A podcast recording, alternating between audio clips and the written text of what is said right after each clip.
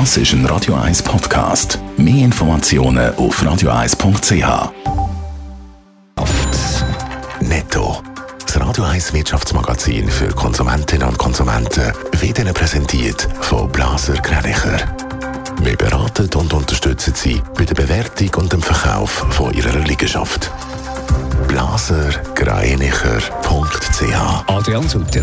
Die Credit Suisse muss ihre Rückstellungen für Rechtsstreit erhöhen. Das wird im ersten Quartal zu einem Verlust für die Grossbank führen. Im Ganzen werden Rückstellungen in der Höhe von 700 Millionen Franken erwartet. Zudem rechnet die CS damit, dass die Auswirkungen vom Ukraine-Kriegsergebnis noch weiter wird verschlechtern.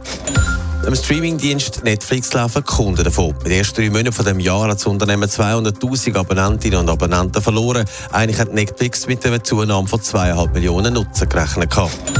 Der deutsche Automobilzulieferer Continental fährt seine Produktion in Russland wieder auf. Continental hat mitteilt, dass den Mitarbeitenden harte strafrechtliche Konsequenzen drohen, wenn sie die lokale Nachfrage nicht würden es gehört, Grossbank Credit Suisse hat heute Morgen für das erste Quartal eine Gewinnwarnung ausgegeben. Adrian Sutter, wie vorher gehört, erwartet Grossbank einen Verlust. Was kommt da alles zusammen? Es wird nicht weniger mit den Negativschlagzielen. Erst recht nicht, wenn auch noch negative Zahlen dazukommen. Die CS rechnet im ersten Quartal damit, dass sie noch mehr Geld muss auf die Seite tun für Rechtsstreitigkeiten. Bei diesen Fällen geht es aber um alte Sachen, sagen zum Teil über ein Jahrzehnt alt. Trotzdem muss die Bank für diese Fälle Rückstellungen machen, die Höhe von 700 Millionen Franken. Und das schlägt sich natürlich aufs Ergebnis nieder. Gibt es noch andere Faktoren, die die Bank hier erwähnt hat? Ja, der Krieg in der Ukraine tut der Bank auch nicht gut. Sie rechnet unter anderem wegen negativen Verträge und Rückstellungen für Kreditverluste mit Beeinträchtigungen um die 200 Millionen Franken.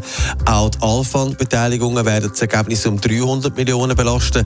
Teilweise hätte man das können ausgleichen mit den aufgelösten Rückstellungen in Bezug auf Archegos in der Höhe von 170 Millionen Franken und Immobiliengewinn auch mit gut 160 Millionen Franken.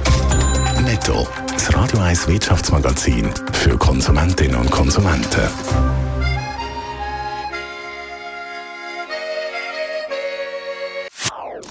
Das ist ein Radio 1 Podcast. Mehr Informationen auf radio1.ch.